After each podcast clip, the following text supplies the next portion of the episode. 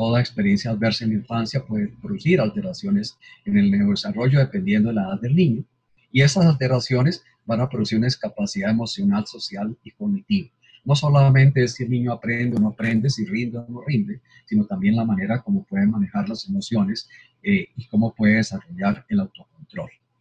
También, si yo no tengo autocontrol, voy a tener conductas de riesgo y van a aparecer enfermedades, porque no solamente son de comportamiento, sino también ya vimos que también hay abuso de sustancias, puede haber discapacidad, problemas sociales y por último la muerte prematura.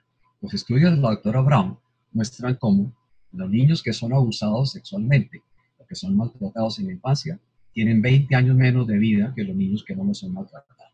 Y en segundo lugar, los niños con experiencias adversas en la infancia tienen mayor frecuencia de intentos y de suicidios consumados.